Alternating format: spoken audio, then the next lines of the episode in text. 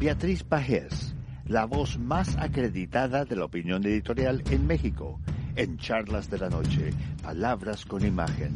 Y la puedes leer en www.siempre.mx.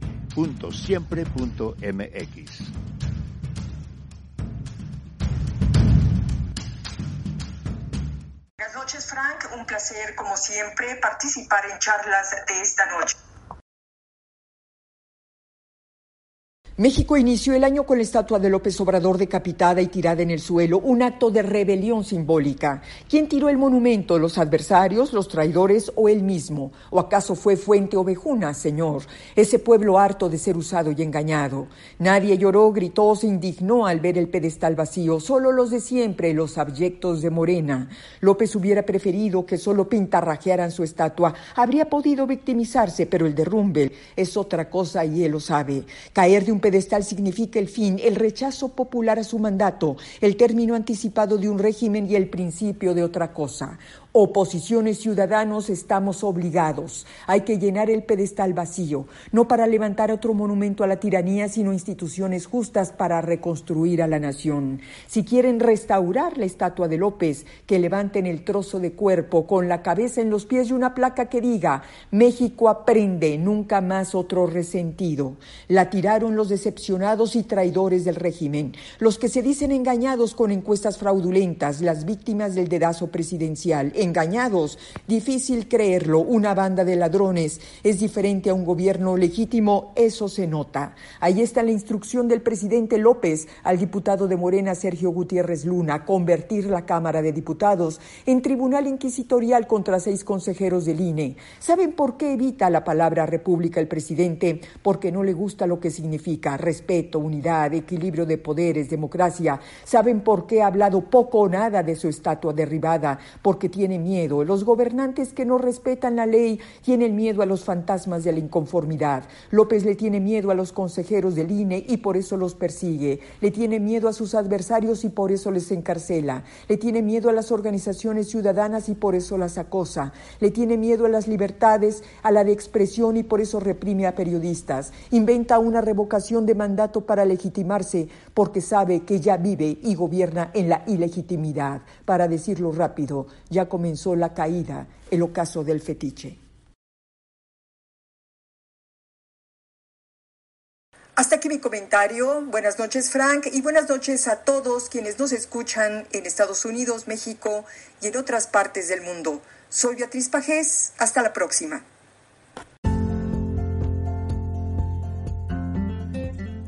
Charlas de la noche. Palabras con imagen el análisis de los acontecimientos que influyen en nuestra vida con el periodista Francisco Durán Rosillo.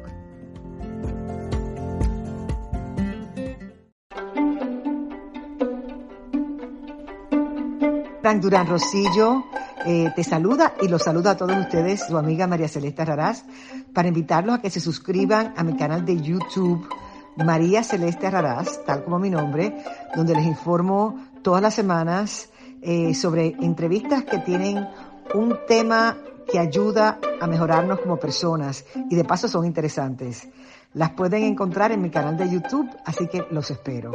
Y se suscriben gratis.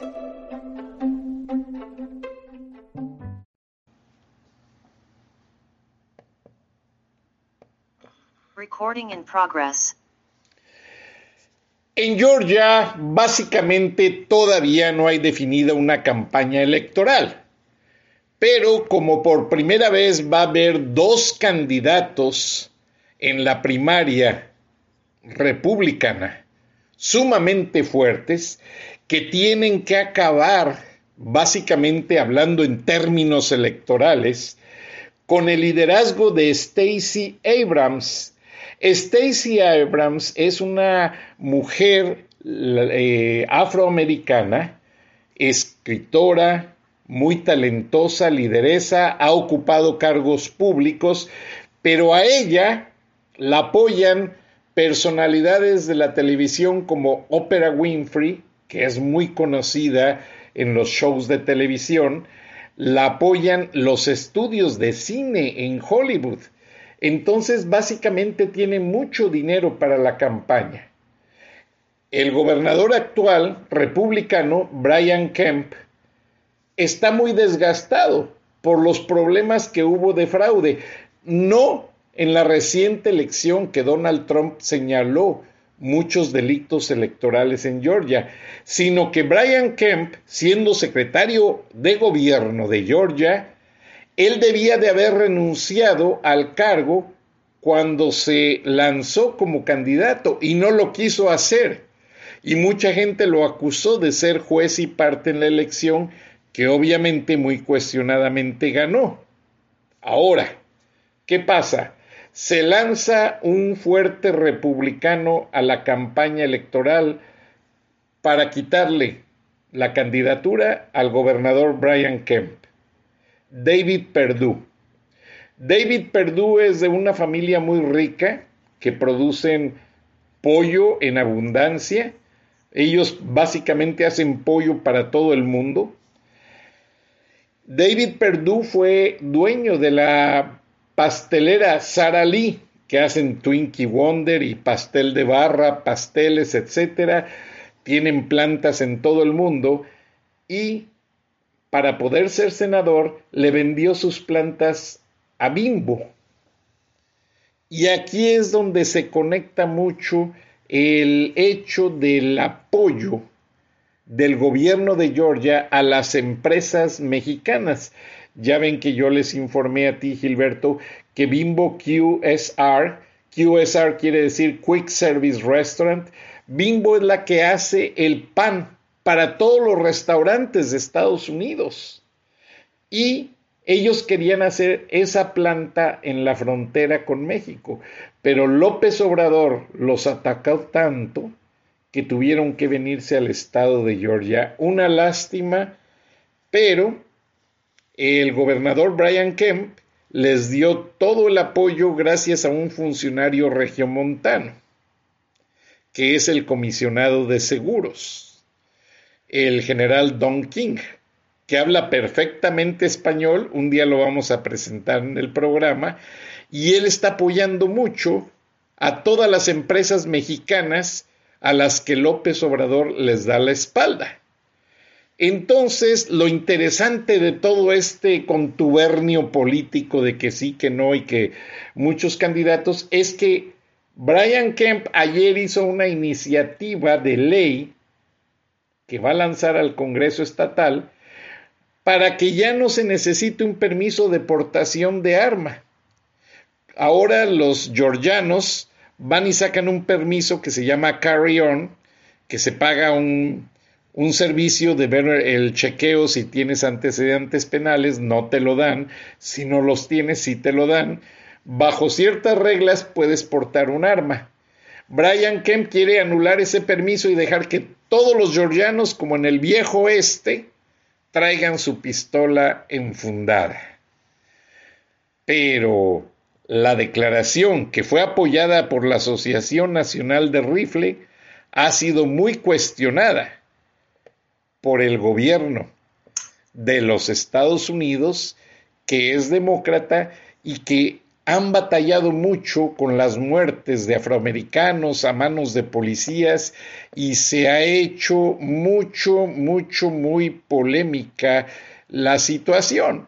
Entonces, básicamente, la gente está batallando en cierta manera, reclamando y hay todo tipo de polémicas, pero mientras tanto les presento que Bimbo produjo la rosca de reyes por quinto año consecutivo y la compré. Venía de la oficina y me dice mi hijo, papi, vamos a cenar rosca de reyes. Claro, hecha por Bimbo y bueno, una tradición muy bonita. Anteriormente mi esposa la ordenaba de una panadería.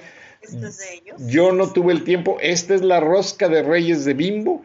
Y aquí abajo está el logotipo. Y se venden 15 millones de roscas en dos días. Buenas noches, bienvenidos a Viernes de Frena en Charlas de la Noche. Estamos con el ingeniero Gilberto Lozano y pues un honor tener aquí una paisana de Guanajuato y que básicamente pues una gran dama que ha sido un bastión, no como lugar, sino por su personalidad, sus aportaciones, su experiencia en el Instituto Nacional Electoral, licenciada Araceli Vázquez. Buenas noches, bienvenidos ambos a Viernes de Frena. Hay mucho que hablar por la polémica de la pues ya trillada, pero muy atacada, revocación de mandato, que ahora resulta que no quieren que se haga. Y eh, hace rato me pedían que pusiera un video en este programa de un líder que va a recorrer el país convenciendo a los mexicanos de que participen en la revocación de mandato y con mucha pena se los dije por teléfono y se los digo desde aquí.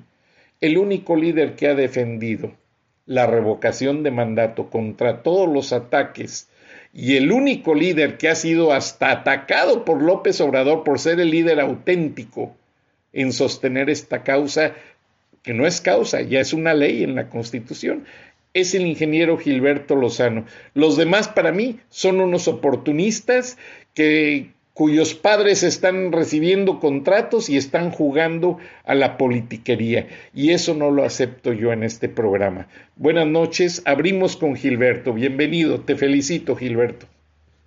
Gracias Frank, un saludo a toda la audiencia de Charlas de la Noche y en especial de este programa de Viernes de Frena y verdaderamente un honor y encantado de compartir los micrófonos con la licenciada Araceli Vázquez, a quien he tenido la oportunidad de una valiosísima eh, aportación que ha hecho en la Comisión Jurídica para ver todos estos temas y entenderlos desde el punto de vista constitucional, legal, etcétera. Eh, bueno, pues le agradezco a Frank esta, este comentario porque eh, efectivamente vale la pena decir que ocurrió un evento extraordinario en México en el que todos nuestros paisanos seguramente se enteraron se dio la premonición de la caída de López a través de la caída de una estatua. Una estatua del señor López Obrador que se atrevió un alcalde saliente de Morena en Atlacomulco, Estado de México, a en un acto de lambisconería, pero al mismo tiempo dicho acto de lambisconería aceptado por el dictador López, porque todo mundo sabe perfectamente que López fue consultado para que se pusiera esa estatua. Ya lo aceptó.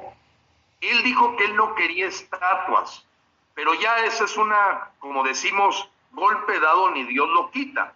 La verdad es que el culto a la personalidad que siguen todos los líderes y especialmente los dictadores llega a exacerbarse cuando en vida le hacen una estatua una estatua parecida a la de Stalin, a la de Mussolini, a la de Saddam Hussein, y no duró 48 horas.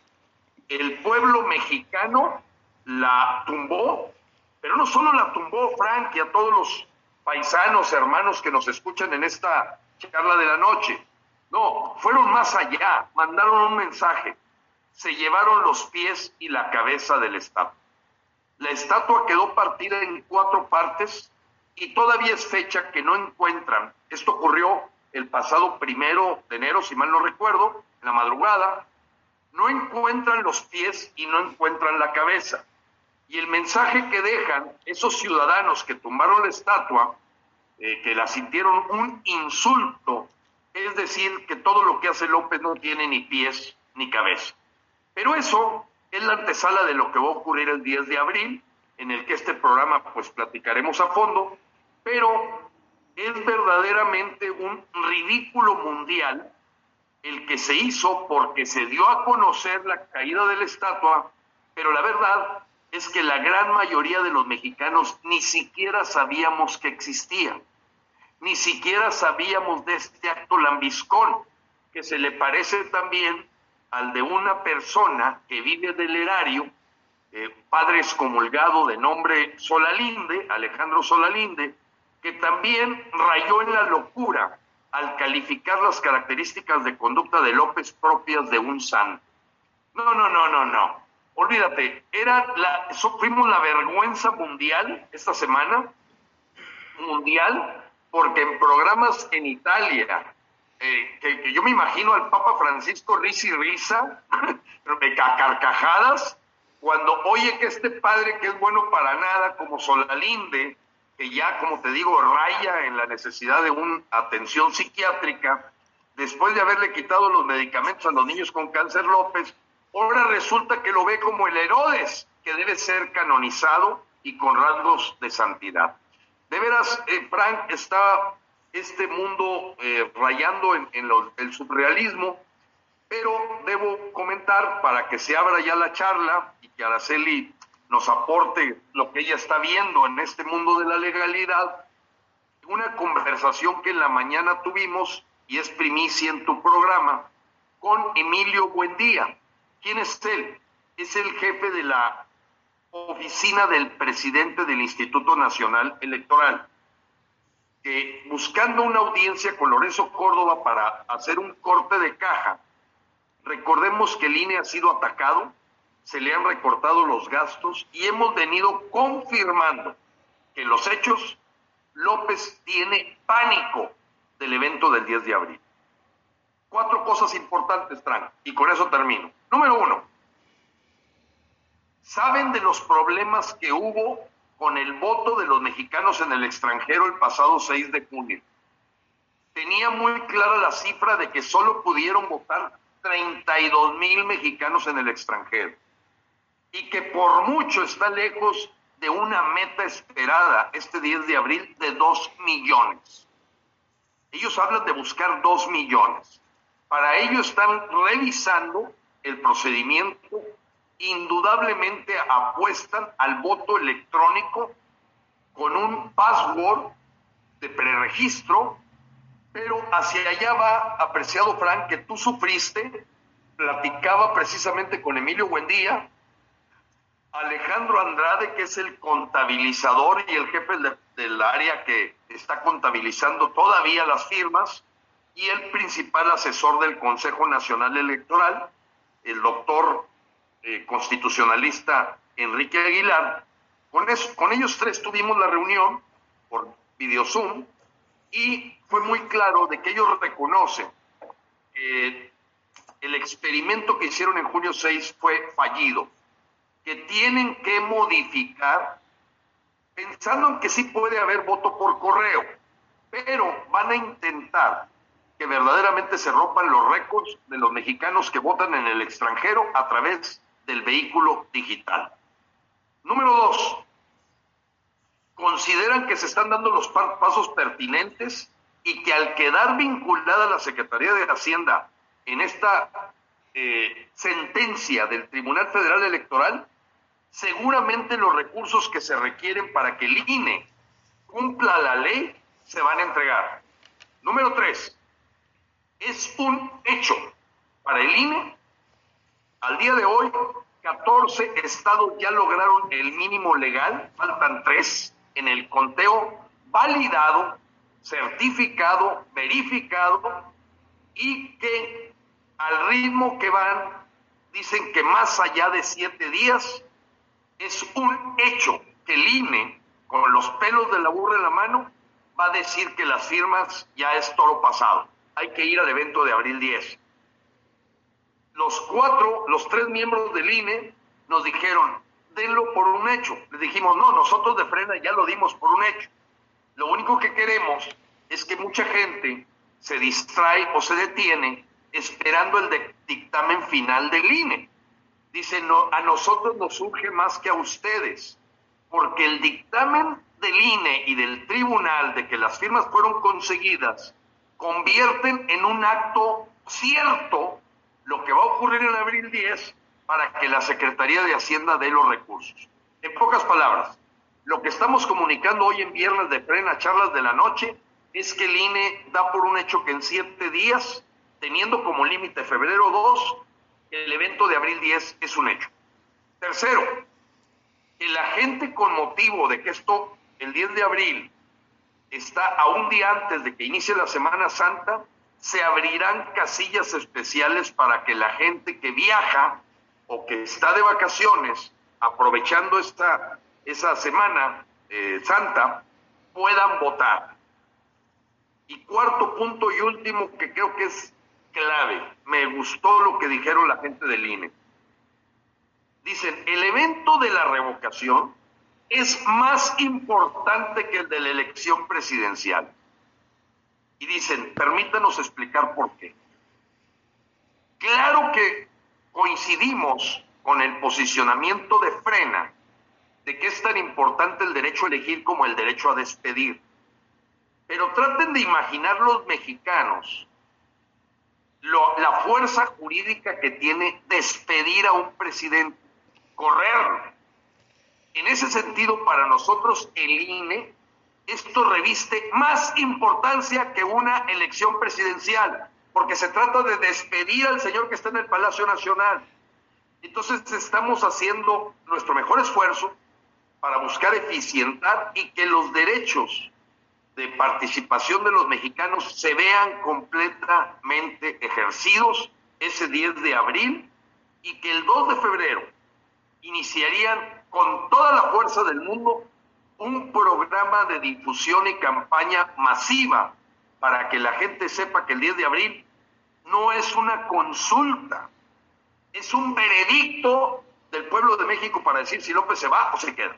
Así de claro. Veredicto final, Gilberto, y por esa razón, gracias a pues mis paisanos de Frena León, Frena Unido, y muchas gracias a Wendy que nos hizo favor la conexión con la licenciada Araceli Vázquez, y estoy sumamente emocionado porque todo lo que acabas de decir, Gilberto, es encapsulando toda tu lucha algo que nadie ha hecho, algo que nadie ha replicado. Algunos abren la boca un día, al día siguiente se desdicen, desayunan con el presidente. Eso no tiene valor, Gilberto. Licenciada Araceli Vázquez, usted como experta y que ha participado en los procesos electorales, por ahí me habló un estudioso de la ley mexicana, lamentablemente es norteamericano, y me dijo que en las leyes mexicanas hay una parte, hay una cláusula donde dice en materia de elecciones que habiendo 10 gobernadores con gobernadores de oposición al partido de mayoría que está en el gobierno, y que sean gobiernos que sean independientes y que no estén conformes con muchas cosas que están pasando en el centralismo de López Obrador, porque no es más que un gobierno centralista. Dijo que iba a mandar las secretarías, a descentralizarlas. No lo ha hecho. Lo único que descentralizó fue una Guardia Nacional mal pagada, pero muy usada para sacar recursos y para manipular muchas cosas. Ahora, licenciada, para no salirme de la pregunta, porque este estudioso me dejó pensando, si tiene validez jurídica el hecho de que 10 gobernadores de oposición, y por eso López los anda consintiendo al de Jalisco, vente para acá, a la de, a la de Chihuahua, mira, tú eres mi amiga, te voy a dar presupuesto, al de Guanajuato, Diego Sinjoe. Es cierto que si ellos están determinados, su postura influye siendo estados con mayoría poblacional. Guanajuato es uno de los estados con mayor densidad de población después del Estado de México. Entonces, estos estados, si se unen, ellos tienen la autoridad suficiente para hacer que la revocación vaya sin ningún cuestionamiento. Licenciada, ¿es eso efectivo en la ley mexicana?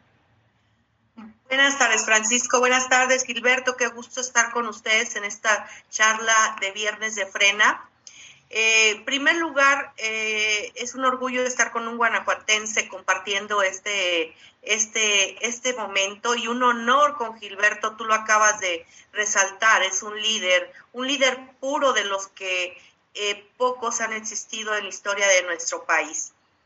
El hecho de hablar de, de, si somos 10, 10 entidades federativas o más, la, eh, el número es lo de menos. Yo considero sí es importante el número, pero yo considero que lo que importa es la decisión de los mexicanos, porque una, una entidad federativa, aunque sea, aunque tenga un gobernante este, del mismo color de la mayoría, ahorita estamos viendo muchos detractores, muchos que, hoy forman parte de, del equipo de del equipo de Morena, o en este caso de Andrés Manuel, y al mismo tiempo ya no lo están siguiendo y la gente de esas entidades federativas están fortaleciendo a esos 10 y se pueden sumar. Claro que sí, porque tenemos, tenemos la convicción y el número de personas suficientes para que Andrés Man, para darle vida a que Andrés Manuel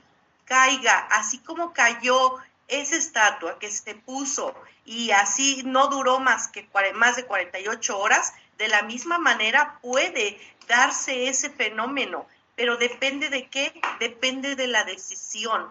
Y sobre todo yo te voy a decir algo, tú acabas de citar a nuestro estado, eh, nuestro hermoso estado de Guanajuato, cuna de la independencia, cuna de hombres y mujeres, Así como una vez escucharon las campanas de la independencia, Guanajuato vuelve a ser líder en ese movimiento a nivel nacional y tan es así que forma parte de esos 10.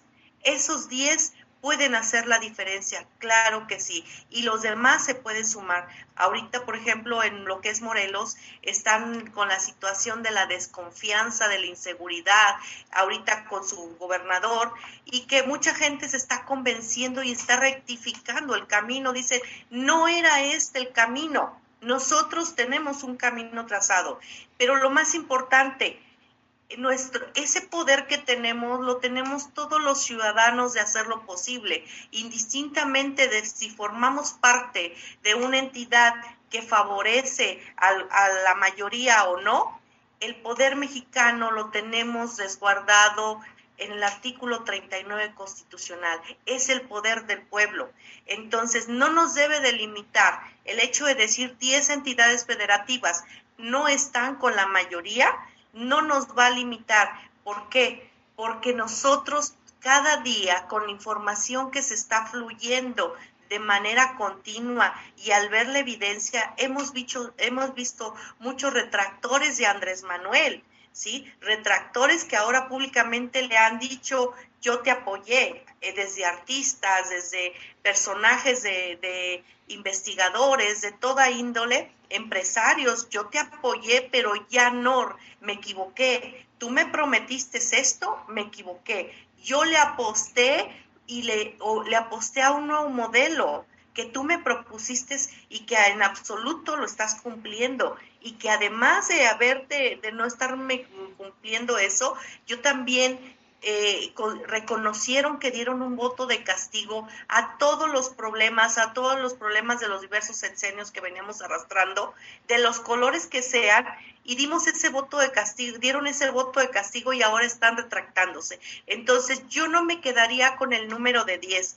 Yo no me quedo si le dan a, la entidad federativa eh, esa, eh, ese apapacho como tú lo dices, al menos aquí en Guanajuato, nuestro gobernador Diego Sinué no ha tenido ese apapacho y eso te lo digo como guanajuatense. Al contrario, ha tenido, lo han puesto eh, eh, realmente contra la espada y la pared. ¿Con quién estás? Y también ha tenido la fuerza, esa fuerza que tenemos en el ADN los guanajuatenses de decir, aquí estoy, y sigo al frente y te digo que las cosas no están bien. Tan es así que nosotros no renunciamos a la figura del Seguro Popular y otras figuras que nosotros nos seguimos manteniendo y que han dado resultado. Al final, lo que importa es que como mexicanos resaquemos la casta, la casta para seguir adelante y esa casta que está respaldada en la propia Constitución, en el artículo 39, reitero, el poder del pueblo para el pueblo, y también con esa figura jurídica del derecho a la revolución y de la revolución que nos da el artículo 136 constitucional, que nosotros en cualquier momento podemos hacer uso. Y lo estamos haciendo, y lo más dignificante de todo es que lo estamos haciendo por los medios pacíficos. La lucha no ha sido fácil, ha sido una lucha de, estar 25 de diciembre, te lo digo, con los compañeros de Frena, en, todo el país estábamos cada uno en plazas, eh, tocando puertas, cada uno en su estrategia, aplicando la, el 3x3, estrategias de 3x3, todas las estrategias que vinieron, a, que vinieron, estuvimos trabajando y ahí se notó que estamos comprometidos principalmente por México, con México y por amor a México. Así es de que yo no, yo no me quedo con los 10, las 10 entidades. Yo digo, se suman más entidades. Recordemos cómo se dio la votación en el pasado proceso electoral, que muchos fueron intimidados, pero la gente no está conforme. Entonces, no va a servir por mucho que se vuelva a intimidar a la gente, la gente está cansada. Los las demás entidades federativas estamos haciendo conciencia de qué queremos, que no queremos un país donde se esté siguiendo a un dictador. Queremos un país de libertad. Queremos un país donde podamos salir libremente a expresarnos, donde cualquiera de nosotros tenga la libertad de decir, no me sirves como gobernante, muchas gracias, el que sigue. Eso es lo que nosotros tenemos. No me quedo con el 10. Somos 32 entidades y las 32 entidades federativas tenemos ese poder en nuestras manos. Poder que lo, ejerzamos, lo ejercemos en las urnas. Y este 10 de abril tenemos esa oportunidad de demostrar, de poner en evidencia el poder ciudadano el cual está dotado en la Constitución, el Señor no vino a decirnos y no vino a otorgarnos ese poder como lo ha hecho o lo pretende hacer eh, saber a los demás que yo les estoy dando la oportunidad de que me revoquen. No, más bien nosotros no nos habíamos organizado. Ahora sí, nos organizamos y estamos ahí tan organizados que ahí está la respuesta. Nos hacen falta solamente tres, tres entidades y ya estamos del otro lado. Y digo, nos hacen falta, más bien es para un conteo oficial, no, no porque no se tengan, ya estuvimos analizando los números y obviamente sale eso y muchísimo más, pero estamos obviamente a la espera del pronunciamiento del árbitro, el único órgano ciudadano con el cual contamos los ciudadanos y que ese árbitro ciudadano va a ser el que va a decir hasta aquí. Y estamos en espera dándole el espacio a que él haga un comunicado oficial, aunque ya las estadísticas nos dicen, ya los tenemos, ¿sí? Y estamos en espera para darles el lugar y para poder empezar, de hecho, darle más forma a lo que al trabajo que ya venimos haciendo de concientización ciudadana para que se sumen y dejemos de ser 10 entidades federativas que consideran en el análisis, que seamos más. Y reitero, Guanajuato, al menos en la parte que yo vivo en el día a día y en, lo que veo de la actuación del gobernador del estado de Guanajuato, eh, no ha sido apapachado por López Obrador para que cambie. Y hay algo muy interesante. La gente de Guanajuato es muy crítica. Algunos dicen, Guanajuato es una entidad federativa que, que es panista. No, no somos panistas estamos eligiendo y decidiendo de acuerdo a los intereses que lleven a un mejor crecimiento de la entidad. Eso es lo que estamos haciendo. Tan es así que cuestionaron, fue una de las entidades federativas, cuestionó mucho la revocación, pero después dijo, aquí está el apoyo. Superó el cuestionamiento. ¿Por qué? Porque es gente crítica que va a emitir el apoyo pero con un razonamiento. Y así está, y ahí está la evidencia en los números que está el INE proyectando, Francisco. Gracias, Araceli. Y antes de pasar con Gilberto, Araceli, te comento, nuestro fuerte es la audiencia en radio. Tenemos más de dos millones de radioescuchas en zonas rurales de California, Nuevo México, eh, parte de Arizona y estamos muy orgullosos y continuamente le mando yo mensajes al ingeniero Lozano de lo que esa gente nos avisa y ellos están ahora más convencidos porque el ingeniero Lozano alzó su voz ante las extorsiones de nuestros paisanos, viajando a México cosa que ya no había pasado en otros gobiernos, por mal que estuvieran. Sí había extorsión de una mordida, pero no eran los narcos que llegaban a parar sus vehículos y luego se les atravesaba una patrulla y un policía armado y varios eh, criminales con pistolas enfundadas exigiéndoles el dinero. A nuestra audiencia vean los programas pasados de Viernes de Frena para que sepan de lo que les hablo. Además, nuestra gente pide muchos detalles y a lo que se refiere la licenciada Araceli Vázquez es a que en el estado de Morelos el gobernador Cuauhtémoc Blanco, si se le puede llamar gobernador, un futbolista muy cuestionado por sus actitudes misógenas y corrientes.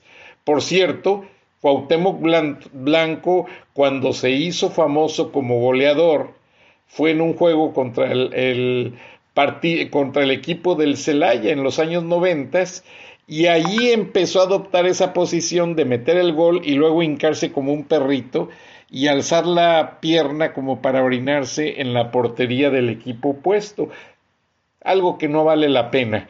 Pero él se hizo famoso con eso y de ahí se fue a la política y Cuauhtémoc Blanco está siendo investigado, gobernador de Morena, porque dejó el estado acéfalo y se fue a festejar el Año Nuevo a Brasil con una línea de corrupción que no quiero ni repetir. A mí me gusta el fútbol, pero le he perdido el sabor porque ya los futbolistas se hacen ricos antes de llegar a los campeonatos. Por eso México nunca llega a una Copa del Mundo.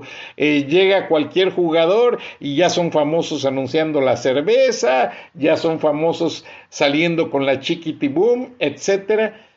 Y por eso no ganamos. Pero Cuauhtémoc Blanco es el único ejemplo reciente de toda la cadena de corrupción que hay en Morelos y toda la cadena de corrupción de candidatos y funcionarios morenistas que están acabando con el presupuesto. Gilberto, ¿no crees que pasen actos de más opacidad contra el INE, así como el intentar amenazar a 10 consejeros o no sé cuántos fueron con encarcelarlos de una manera autoritaria, ¿crees que siga ese tipo de juego político a manera tal de querer López volver a manipular una institución que le ha costado tanto al pueblo de México para poder tener democracia?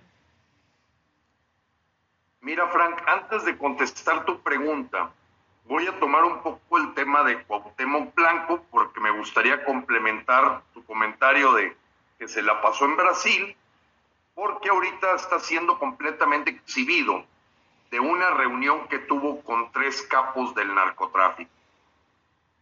O sea, hay una, ya es, ya aceptó que tuvo esa reunión con tres capos del narcotráfico, donde se repartieron territorios del estado de Morelos, y evidentemente, pues, dejó entrever que, pues, claro que está en complicidad porque buena parte de su campaña la pagó precisamente el narcotráfico. Brinco al siguiente tema que tiene que ver y para conectarnos con tu pregunta de los ataques al INE. Para mí, todos mis hermanos mexicanos en los Estados Unidos y en todas las partes que nos escuchan deben saber que en el momento tan delicado que vivo en México, vamos a tener el atrevimiento de decir algo. Eh, que es muy delicado, que es muy difícil y que se requiere pues mucho valor para decirlo. Hay un grupo en México que no ha recibido ningún ataque de López Obrador en los tres años de la mañanera. En un análisis de más de mil mañaneras, todos los sectores de la población han sufrido descrédito, descalificación, humillación, eh, adjetivos, insultos, periodistas, médicos, enfermeras, la clase media, y hay 87 adjetivos con los que López se burla de todos los sectores, llamándolos fifís, etcétera, etcétera, etcétera. No vamos aquí a abundar de todo el ataque irracional que López ha hecho con todos, al grado tal que casi no encontramos ningún sector que se haya salvado. Hoy, por ejemplo, en la mañana habla de que la Policía Federal era una policía corrupta y el día de ayer habló de que el TEC es corrupto, que porque saca a los maestros en diciembre y los vuelve a recontratar en enero, este, cosa que también hace el ISTE, en fin, serán cosas legales. Lo que quiero decirte es que descubrimos en esta investigación de mil mañaneras que hay un grupo que no ha sido tocado ni con el pétalo de una rosa. ¿Sabes cuál es ese grupo, apreciado Frank? No, lo, lo desconozco. Hay un grupo, un sector de la población que no ha sido tocado con el pétalo de una rosa. Al revés, le han ofrecido abrazos, le han pedido disculpas por usar apodos y no el nombre correcto del capo. Me estoy refiriendo a que los cárteles del crimen organizado en México son el único sector de la población que no ha recibido un solo insulto, diatriba, descalificación, descrédito o mucho menos. Fuera de decir que les va a decir a las mamás, que abrazos de las abuelitas, cero. Eso pinta de cuerpo entero quien ha estado detrás de los patrocinios de las campañas. Pero al mismo tiempo nos hace reflexionar a los mexicanos del momento tan delicado que vivimos. El día de antier fueron puestos 10 cuerpos en el Palacio de Zacatecas. No se diga la masacre que acaba de ocurrir en, el estado de ustedes en Silao, eh, cuerpos embolsados. Los mexicanos tienen que saber, los que nos están escuchando, que llevamos 112 mil asesinatos desde que entró López Obrador, es el doble del mismo periodo del nefasto de Enrique Peña Nieto, y el triple de un michoacano, que es Felipe Calderón, de aquella guerra sin cuartel que ofreció contra el narco, o inició contra el narco. El triple.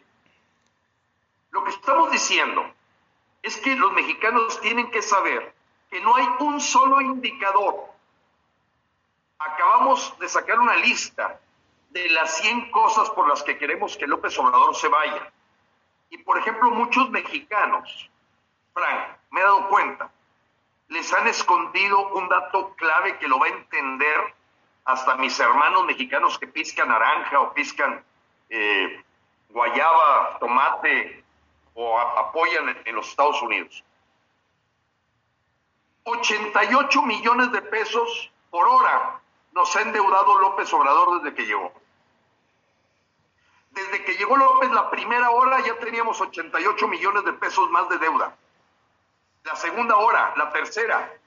Y si tú contabilizas todas las horas, desde al último de noviembre, que es el último reporte de la Secretaría de Hacienda, los mexicanos tienen que saber que López, con dinero prestado, está comprando la lealtad y maiciando mexicanos. 88 millones de pesos por hora. No ha vendido el avión, ni lo va a vender. Y si alguien me dice, Gilberto, es que el avión es muy caro. Sí, pero el señor López nos endeuda cada día con el valor del avión. 13 billones de pesos la Secretaría de Hacienda nos acaba de anunciar es la deuda pública neta que tiene México de 10.7 con el que arrancó López Obrador, de 10.7 billones, en el caso de México se cuentan millones de millones a 13. Y eso significa 88 millones de pesos por hora. Segundo, que falta el 55% de los medicamentos que la gente necesita. Tercero, que después de tres años seguimos con el problema de que no se surte los medicamentos oncológicos para los niños con cáncer. Cuarto, los 110 mil asesinatos. Quinto, que los carteles han venido invadiendo México. Sexto, que lo único que le queda a López es autoalabarse de que haya grandes remesas cuando mis hermanos mexicanos saben que precisamente están teniendo que mandar más remesas y que se va a romper el récord del año pasado, casi 50 mil millones de dólares, por la necesidad que tienen las familias mexicanas para sobrevivir con un aumento del 7.4% de inflación que hubo este año pasado. No me dejarán mentir mis hermanos mexicanos que el tomate casi vale el doble que con respecto a hace dos años, que es mentira que no ha habido gasolinazos. Empezamos en 18.50 y ahorita el litro de la Magna, que es la regular en Estados Unidos, cuesta 23 pesos, cuando el señor prometió que lo iba a poner en 10 pesos. La refinería de Salamanca está trabajando al 25%. Todas las refinerías están contaminando el ambiente con 10 veces el límite superior de azufre. Voy a un dato más. Somos el quinto país más corrupto sobre la Tierra. Del lugar 17 pasamos al lugar del 22, pasamos al 17 y López en solo tres años ya lo tiene en el quinto lugar del país más corrupto del mundo, junto con Senegal, no sé qué país africano y otro del sudeste asiático. Los mexicanos tienen que saber que todo ha sido propaganda de López en las mañaneras, donde se le han contabilizado 60 mil mentiras. Hoy, las ocho columnas del Universal es el regreso de un millón de mexicanos los últimos tres años, de que nos devolvieron los Estados Unidos por una migración de tres millones de mexicanos los últimos tres años. Desde que llegó López, ha habido la mayor expulsión de mexicanos de la tierra en que nacieron, de su cultura, de su familia, de ser ciudadanos mexicanos contra ser migrantes. Y aún así, los Estados Unidos nos han regresado a un millón de hermanos y es el récord. ¿Cómo puede López, en lugar de sentir vergüenza de que se ha caído el empleo en 2.5 millones de puestos desde que él llegó, de que se tiene una caída de 6.5 millones mexicanos de la clase media a la pobreza y 2.1 millones de mexicanos de la pobreza a la pobreza extrema, pueda alguien simpatizar con López. Termino diciendo lo siguiente para ir al INE. Llevamos 11 días en un reto en donde hemos comprobado que las redes sociales están manejadas por bots, por gente del gobierno con cuentas falsas, inventando una propaganda hacia López que no existe. Estos llevamos 11 días, Frank, y a toda la audiencia, con el permiso de Araceli, en que hemos pedido que si hay algún mexicano de carne y hueso que pueda hacer un pequeño video de dos minutos de por qué simpatiza con López. En Facebook, en Twitter, en TikTok, en Instagram, en YouTube. No hay uno solo. No existen, Frank. Todos son gente fantasma que no votan. Y lo más esperanzador de México es que el pasado 6 de junio 24.5 millones de mexicanos votaron contra Morena, el Verde y el PT, cuando ellos sacaron nada más 19.3 millones. Con esto te digo lo siguiente. Claro que López se va a tratar de comer al INE. Claro que López va a provocar que el INE esté en una condición difícil. Claro que va a hacer todo lo que pueda para atacarlo. Que como tú bien lo dijiste en tu introducción, López está apostando a que sean encuestadoras privadas las que hagan la revocación. Ese ya es el mayor eh, evidencia de que López no quiere que sea el INE el que haga este conteo, porque es un hecho. No solamente se va a caer la estatua, se va a caer López, pero va a haber los patadas de ahogado fuertes contra el INE. Efectivamente, al estilo de Nicaragua, fueron denunciados penalmente seis consejeros del Instituto Nacional Electoral. cosa que solamente ocurre en Nicaragua y en Venezuela, y que afortunadamente la presión de la ciudadanía hizo que se desistieran de estas denuncias penales que ahorita se encuentran, digamos, en un estado de que se van a dejar de lado. Pero te pinta de cuerpo entero, Frank, que López va a pisar con todo y que si no sacamos a López, no va a haber INE para diciembre del 2022 como lo conocemos. Seguramente será una dependencia de la Secretaría de Gobernación con Adán Augusto López, su compadre, gobernador de Tabasco, o será un ente militar.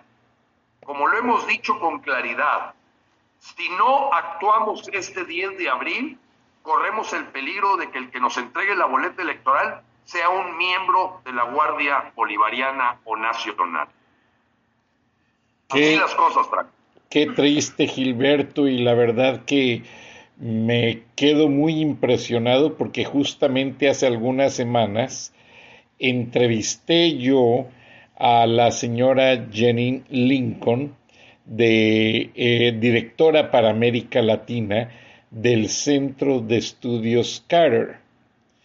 Y básicamente el hecho de que la elección de Nicaragua fue la que más mm, hizo sentir al presidente Carter frustrado, porque fue Jimmy Carter quien ayudó a caer a la dinastía somocista después del asesinato de César Augusto Sandino y este y que se vino el asesinato de Pedro Joaquín Chamorro, aquel periodista a quien yo pude ver en una conferencia y que después vi cómo le hicieron tributo y que se disparó toda la revolución sandinista.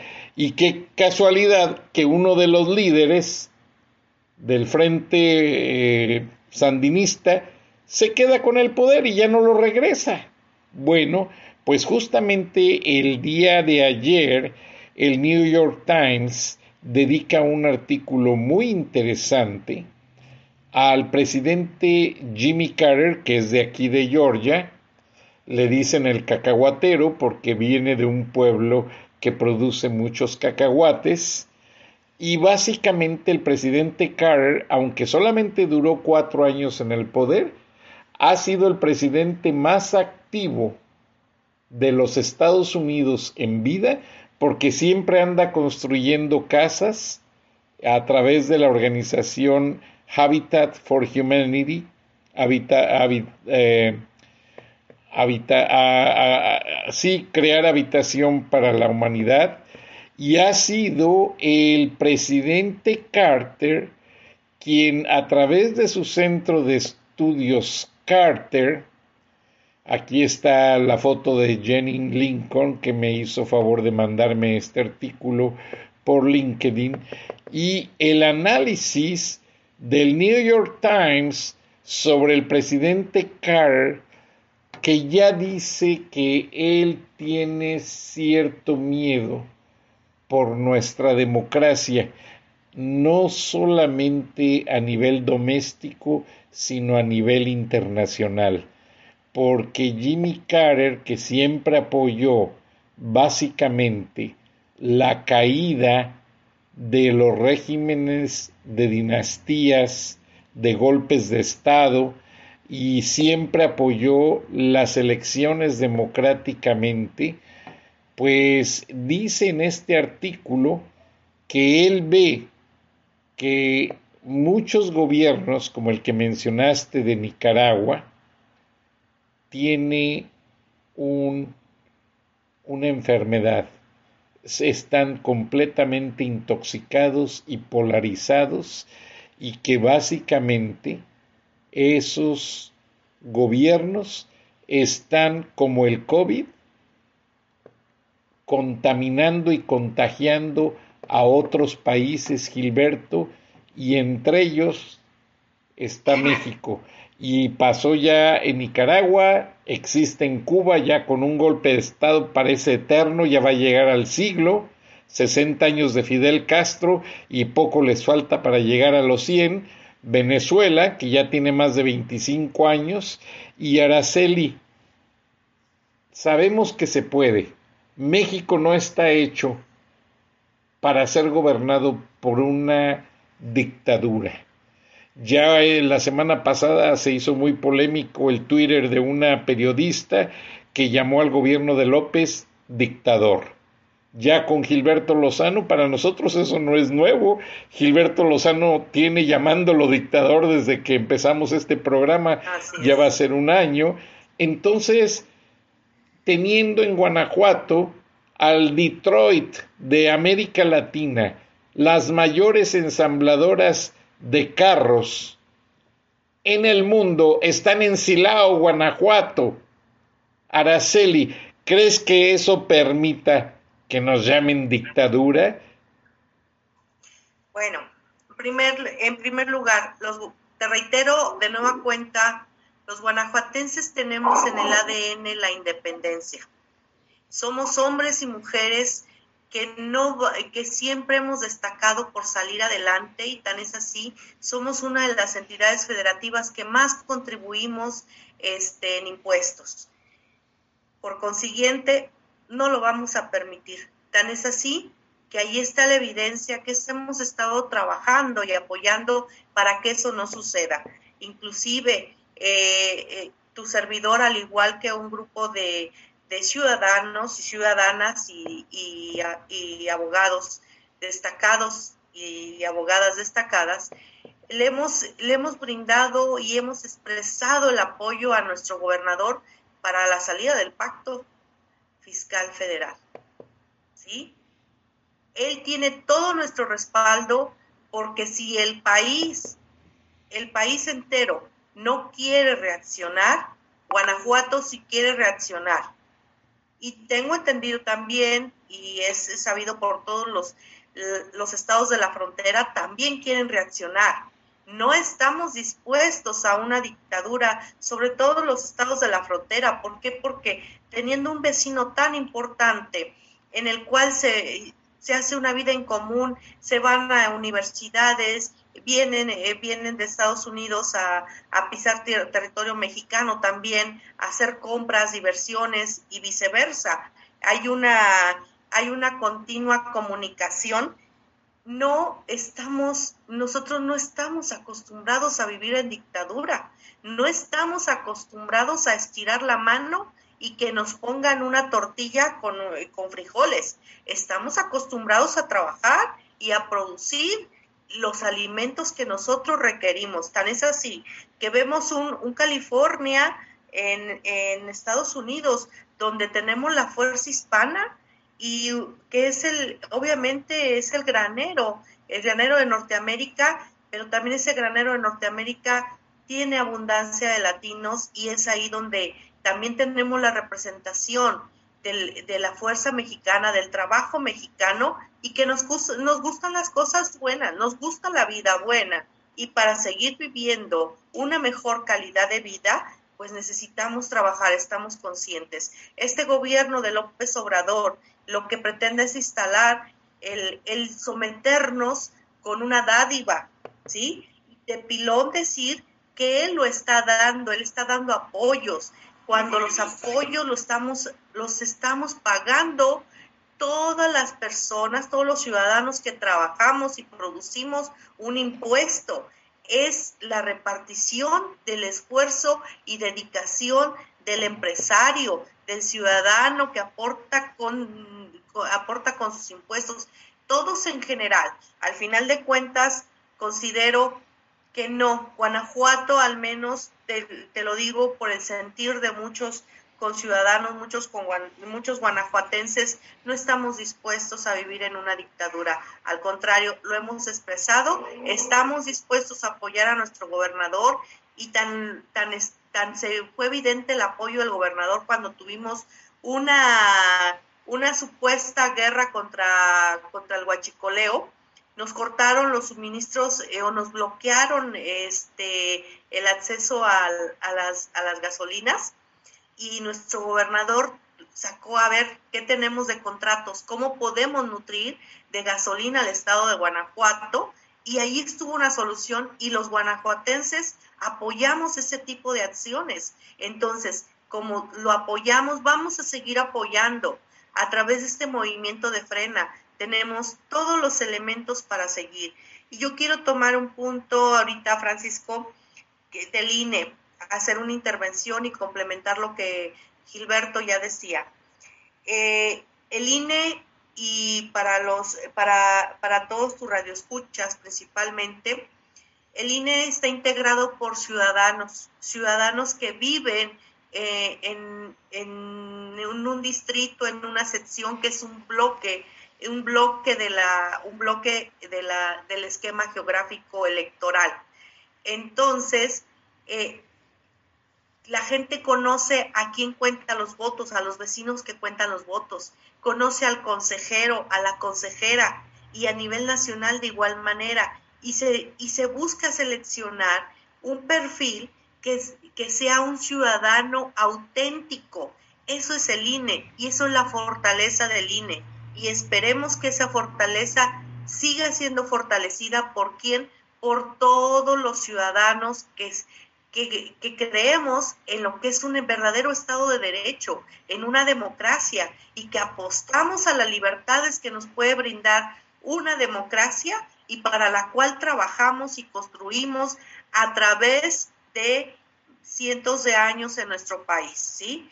Nosotros, si bien tenemos una historia hasta de una conquista ideológica, una conquista este, eh, religiosa y de diversas índoles, pero a pesar de todo eso, eh, nosotros hemos sacado la casta y hemos rescatado nuestra identidad. Y nuestra identidad es de ser hombres y mujeres guerreros. ¿Por qué? Porque eso es lo que conforma al Estado mexicano. Nuestros pueblos indígenas, mal llamados indígenas, más bien nuestros pueblos naturales, ¿sí? Son los que han fortalecido esa identidad y lo traemos también en el ADN y no estamos acostumbrados a un sometimiento, estamos acostumbrados a proveer, a producir, a crecer, a trascender y para eso estamos para trabajar. Y ahí tenemos ese órgano ciudadano que tenemos, que tenemos nosotros como compromiso, fortalecerlo, como lo acaba de citar Gilberto, lo fortalecimos. Cuando sufrió ese ataque en redes sociales, lo fortalecimos. Cuando eh, pretendieron, interpusieron la denuncia, que fue un desacierto jurídico esa interposición de, de denuncia hasta eh, la verdad una vergüenza para el asesor, para los abogados que la redactaron, para los que lo asesoraron eh, no sé de qué universidades hayan egresado, pero la verdad deja muy mal parado hasta la universidad de la cual egresaron y mucho más. A una pone en evidencia de esa artimaña para desacreditar al Instituto Nacional Electoral Electoral, Instituto Nacional Electoral. Al final no se está desacreditando a un órgano, se está desacreditando al ciudadano y al poder ciudadano. Entonces, tenemos todo para seguir al menos te digo que los guanajuatenses no vamos a permitir. Eh, estamos en, yo sé que el país está pasando por momentos difíciles, pero dentro de todo tenemos condiciones, eh, estamos en mejores condiciones que otras entidades federativas y, no, y no los veo a los guanajuatenses rindiéndose y diciendo, ay, sí, que se vayan, que se vayan, que se vayan y nos quedemos en el suelo, no. Y si caemos al suelo nos vamos a levantar y nos vamos a levantar más fuerte. Y esto que está ocurriendo en nuestro país sencillamente nos está ayudando a fortalecernos, a ser más críticos, a ser más propositivos y que la función, a generar la función de la democracia participativa, donde los ciudadanos dejamos de ser simplemente críticos y aportamos con acciones el que queremos. Y aquí en Guanajuato seguimos aportando, a pesar de de la adversidad, a pesar de la inseguridad y de muchas situaciones, porque no podemos tapar eh, el sol con un dedo y decir que Guanajuato es 100% seguro. No, vivimos también una etapa muy difícil en esa faceta, pero eso no nos ha rendido. Al contrario, nos ha levantado, nos ha fortalecido. Somos más la gente que trabajamos y que creemos y apostamos en un México mejor y que tenemos el corazón en México y que vamos a seguir trabajando por amor a México, Francisco. Gracias, Araceli. Problema que no mata, fortalece, Gilberto. Ahora, en la seguridad estratégica global de los Estados Unidos, hay tres regiones de México que son vigiladas por satélite 24 horas al día, los 7 días de la semana. Unos, una es cada litoral, el Golfo de México por el Atlántico, el Pacífico por las costas y la región más vigilada por Estados Unidos vía satélite es el cordón industrial Celaya Nuevo Laredo, el cordón industrial más fuerte y más productivo del mundo. Ni China tiene un cordón industrial tan importante como lo tiene México, enriquecido por ese río Lerma y por todas esas tierras que son un vergel donde se da brócoli, se da maíz, se da de todo, ustedes lo saben. Ahora con las automotoras instaladas en nuestro estado, estamos muy orgullosos, pero hubo una automotora a la que intentó hacer su línea de ensamblado, moverla de California a Silao, y por una declaración de la secretaria de Economía, Tatiana Cloutier, amenazando a que si Estados Unidos motivaba más el uso de vehículos eléctricos, el gobierno de López Obrador iba a sacar iniciativas que afectaran las líneas de producción de vehículos eléctricos. Bueno, esa declaración no se hizo esperar y ese proyecto de llevar esa compañía para ensamblar camionetas eléctricas en México se vino al estado de Georgia, donde el gobernador hizo la declaración oficial. Es muy triste, pero es la verdad. Aquí la tienen. Aquí está el gobernador de Georgia, Brian Kemp, anunciando, ay, perdón, perdón, se me fue el video. Aquí está anunciando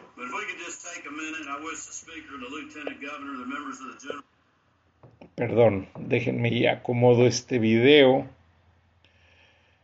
Pero está ya anunciando de manera oficial en algunas semanas, y vean, la fuerza de eh, Tatiana Cloutier acababa de regresar de Washington y habla esa tontería y el gobierno de Georgia habla esa empresa porque está creciendo con campos industriales eh, invitan a esta compañía y acepta venir a producir líneas de ensamblado en Georgia. Aquí está el gobernador Brian Kemp, escuchémoslo.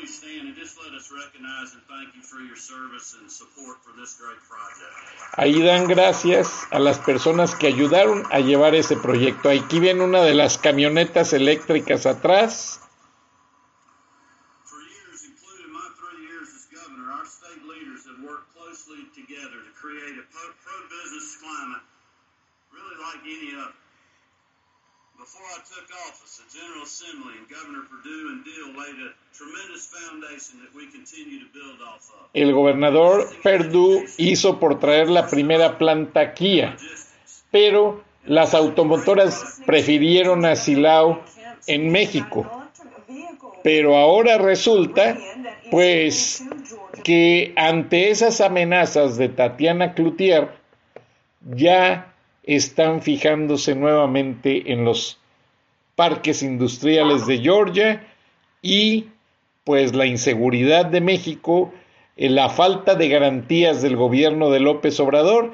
Aquí está la muestra de que una ensambladora de vehículos eléctricos se vino al estado de Georgia a generar 7.500 empleos y una inversión millonaria.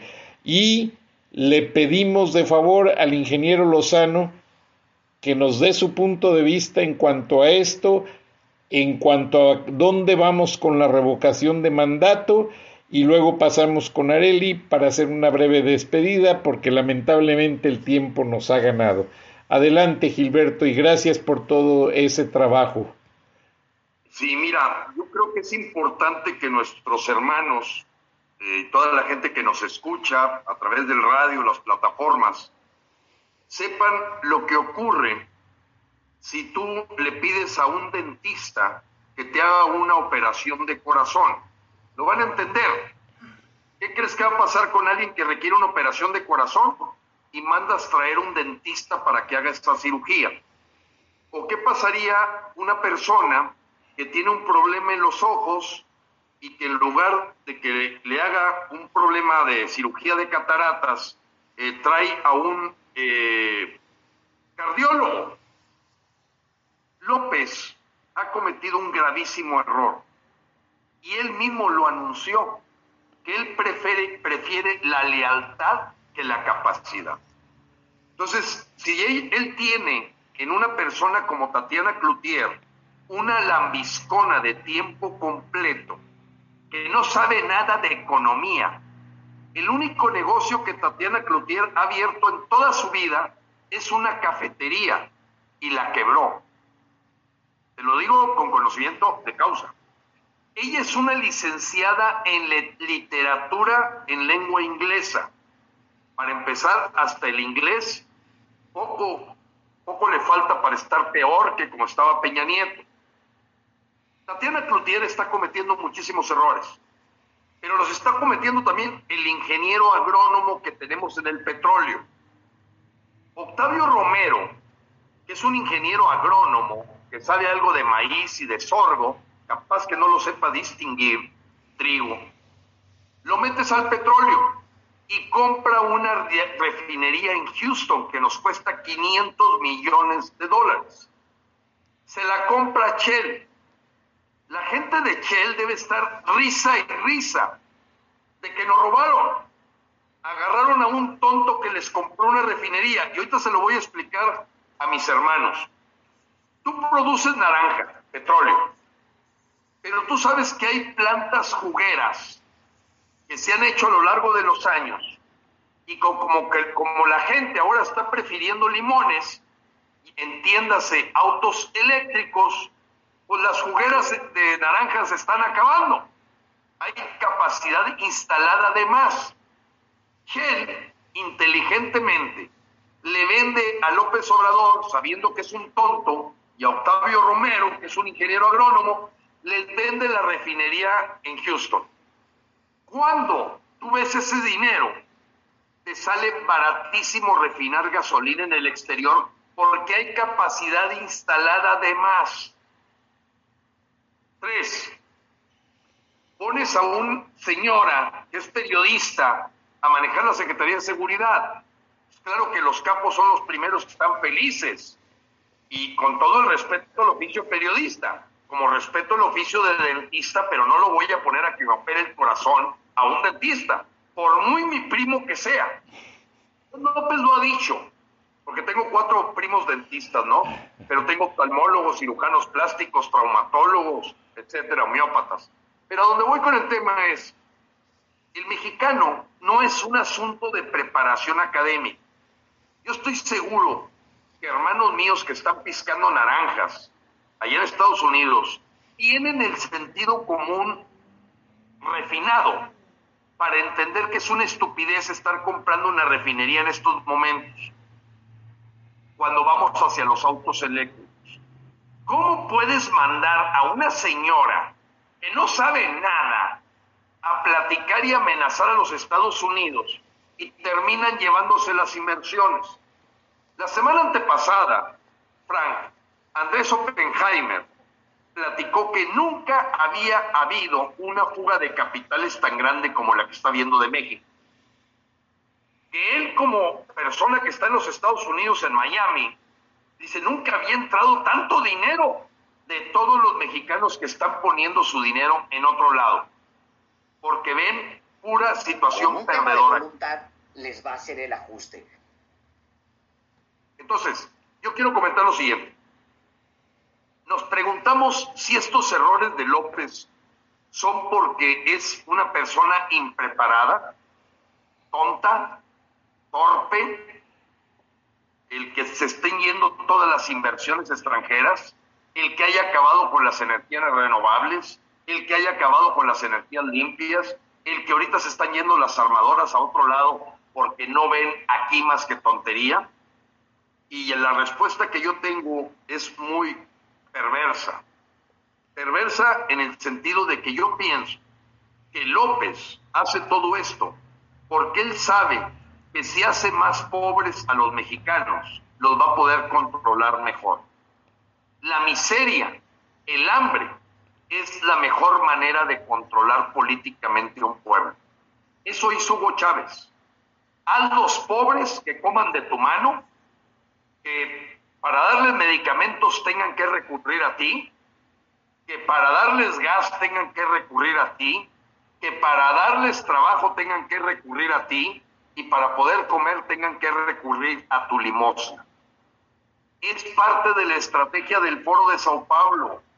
No es algo que nos sorprenda. López de Adrede pone una persona que no sabe nada de economía porque sabe las torpezas que va a cometer y que va a tener al pueblo en sus puños, porque así trabajan las dictaduras, basadas en la ignorancia y la miseria. Por eso López acaba con todas las becas de talentos mexicanos de CONACYT, por eso ataca al CIDE, por eso ataca a la UNAM, hablando de que se ha aburguesado, por eso ataca al TEC, ataca todo lo que sea educación y formación, porque es más fácil controlar un pueblo ignorante. López es perverso, López no es un peligro, ya es una amenaza verdaderamente al bienestar de los mexicanos, porque en el fondo él cree que controlando esa miseria y haciéndola más grande, va a tener un pueblo al que pueda maiciar. Y ese ejemplo de Joseph Stalin, cuando le preguntaron que cómo controlaba a la Unión de Repúblicas Socialistas Soviéticas, agarra una gallina, le quita una pluma, estancias infantiles, le quita otra pluma, seguro popular, le quita otra pluma, medicamentos, le quita otra pluma, gas, le quita otra pluma, trabajo. Ahora sí, con un maicito, aunque te haya desplumado, vas a comer de mi mano. Así lo decía Joseph Stalin y es exactamente lo que está haciendo López. Crear una pobreza que le permita controlar al pueblo y establecer la dictadura de acuerdo a la agenda del Foro de Sao Paulo. La revocación va, es un hecho. Y toda la gente que nos escucha, Frank, yo le pido que me busquen en el mensaje de WhatsApp o de teléfono en el 81 11 15 11 34, porque estamos organizando comités patriotas a nivel colonia para que la gran movilización de los mexicanos, esta que con orgullo guanajuatense nos platica Araceli, y que ese orgullo yo debo de admirarlo, porque con toda la gente que trato de Guanajuato, la verdad es un orgullo, no solo de ser cuna de la independencia, de, gente, de ser gente crítica, racional, analítica, echados para adelante y que luchan por la libertad. Yo le digo, bueno, ya nos estamos empezando a aparecer la gente de Nuevo León, la gente de Chihuahua, la gente de Sonora, y está viendo muchos estados que se suman a este comité patriota. Somos los patriotas que no vamos a permitir que una agenda extranjera gobierne nuestro país. No vamos a permitir que una agenda que proviene de Venezuela o de Cuba sea la que se instale en México. Tumbamos la estatua, yo me siento parte de la estatua de López Obrador. Ahora lo vamos a derrocar el 10 de abril. No hay nada que nos detenga y estos comités patriota por colonia, los invito para darles el enlace porque ya tenemos los chats a nivel municipio y ya vamos a desplegar. Tenemos 94 días para tumbar a López Franco. Nos quedan 94 días para quitar a López. Lo vamos a lograr. Sí podemos los mexicanos. Sí podemos. Dios los bendiga. Me ha dado mucho gusto que esté Araceli y que ella sea la que termine el programa contigo, Frank, pero siempre un gusto enorme de tener un foro libre, independiente, con un interés superior que es México. Este interés superior nos trasciende a todos nosotros. Entonces ahorita los intereses personales, particulares o sectoriales no tienen valor ante rescatar a nuestro país, porque rescatando a nuestro país, rescatamos a nuestros hijos, nietos y bisnietos, que ahorita López ya los tiene hipotecados, porque los que van a pagar por estas limonas y este del despilfarro de López, ya lo dije, 88 millones de pesos de deuda por hora, la van a venir pagando nuestros tataranietos con impuestos más altos, porque López va a estar bajo tierra cuando todavía estemos pagando la deuda que nos está generando por regalar dinero para maiciar a la pobre gente. Dios los bendiga, Dios Gracias, Gilberto. Antes de que te vayas y que pasemos con Araceli, agradecer a ambos todo este esfuerzo y a toda la gente que está detrás. Eh, Magali aporta muchísimo, todo el consejo rector de Frena, la licenciada, esta chica que nos conectó en León, pero cuando les mencioné el cordón industrial de Celaya, León hasta Monterrey y Laredo, que es muy importante, Saltillo, que Estados Unidos vigila día y noche, es triste. Me lo platicó un asesor precisamente del ex senador David Perdue y que ahora es candidato a gobernar Georgia. La administración de López Obrador ya es para el Pentágono un motivo de seguridad nacional y regional. Ya están preocupados los norteamericanos ya la CIA tiene alertas en México como las tenía en Irak, en Irán, en China, en Rusia. Increíble. Ya en México ya está la vigilancia de inteligencia a todo lo que da porque ya no confían en López Obrador. Y es que hay mucha inversión norteamericana en México que no se puede arriesgar. Araceli, por favor, cierra el programa como la gran abogada que eres, independiente, inteligente dama, que detrás de frena hay bellas damas como tú. Muchas gracias, Francisco. Gracias, Gilberto, también por estar aquí. Yo cierro el programa número uno agradeciendo la atención de todos tus radioescuchas. Eh, un gran abrazo a todos los que están allá en Estados Unidos y, también pedirles que con ese gran abrazo también llegue la calidez de que México los necesitamos y los necesitamos no para sus remesas, lo necesitamos para que ustedes sean las voces con sus familias para que se formen esos comités patriotas. Ellos pueden ser los motivadores, así como se motiva con pesos una remesa, que no es lo más sano, se motive más bien con el vamos a formar algo por México, vamos a hacer algo con México, desde México y para México. A, a eso pediría su apoyo, porque esas voces yo sé que las van a escuchar aquí nuestros, nuestros, eh, nuestros mexicanos, sus familias, porque a veces les creen, les creen, obviamente les, les dan esa credibilidad de sangre, esa credibilidad del amor, y, y en esa credibilidad del amor también renazcamos y fortalezcamos ese, este movimiento para poner un alto a todas estas situaciones que comentamos y que son razones suficientes para ir a sancionar a un personaje, Andrés Manuel, que está al frente, y decirle hasta aquí, ¿sí? Tenemos todo en las manos para hacerlo.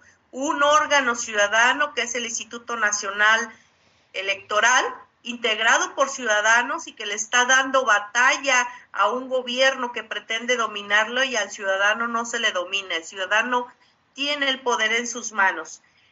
Las razones para sancionar son muchas, ¿sí?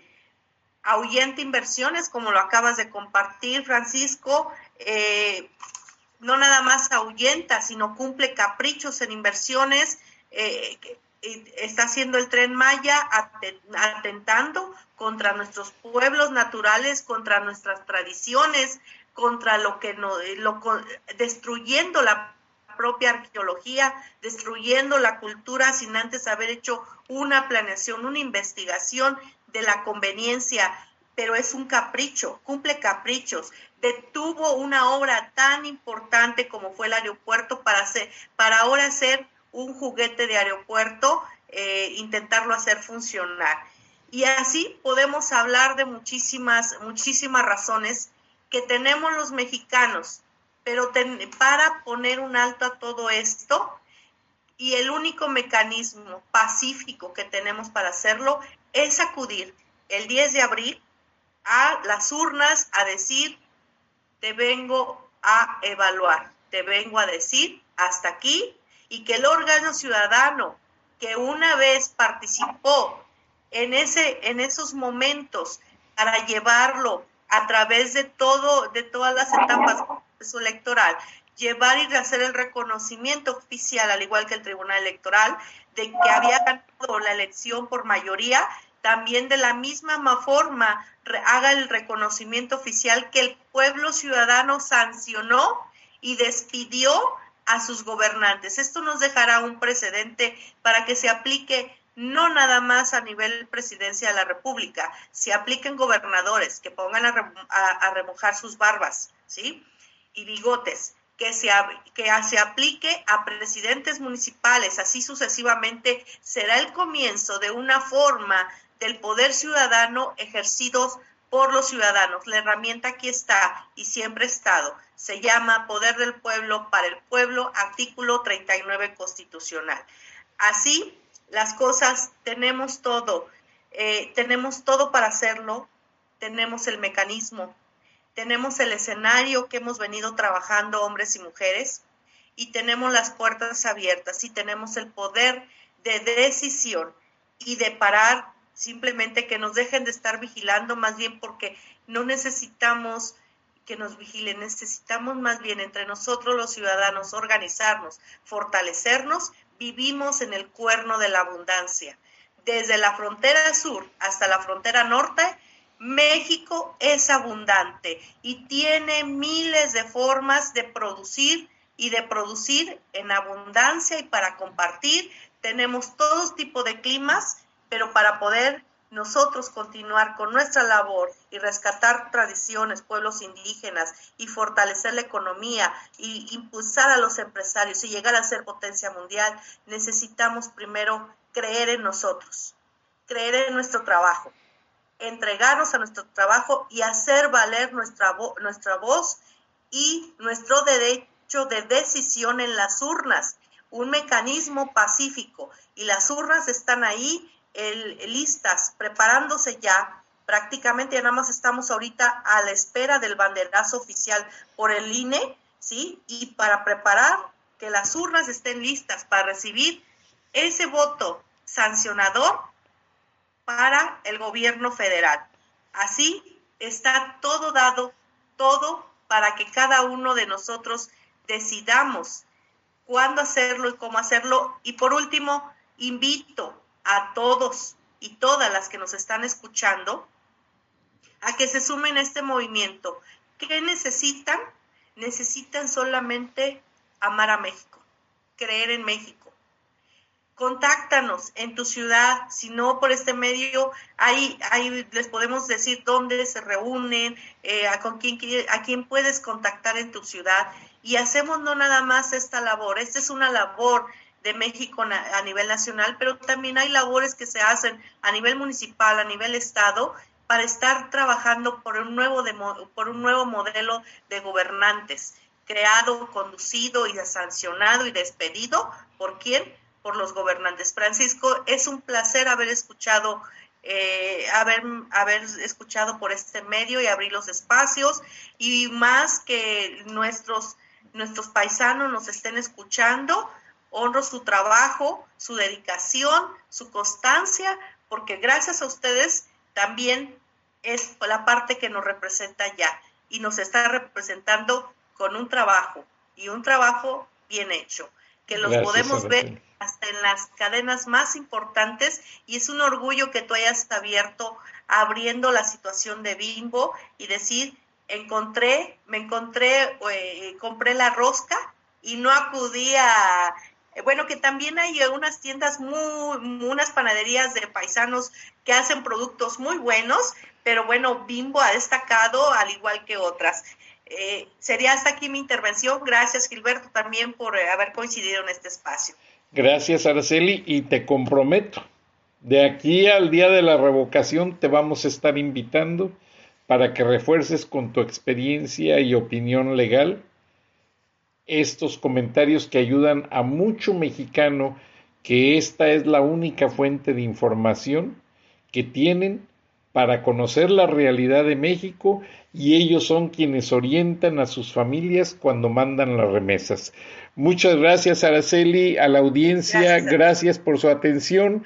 Escucharon a la licenciada Araceli Vázquez, con experiencia en el INE, jurista y al ingeniero Gilberto Lozano, líder de Frena. Nos despedimos de Viernes de Frena en Charlas de la Noche. Estuvimos en vivo en las estaciones del grupo Radio Paisano y nos repiten en la madrugada. Además, estamos en YouTube y en Spotify en un alto rango de audiencia y 39 plataformas más. Muchas gracias, buenas noches y nos escuchamos y nos vemos la próxima semana. Hasta entonces.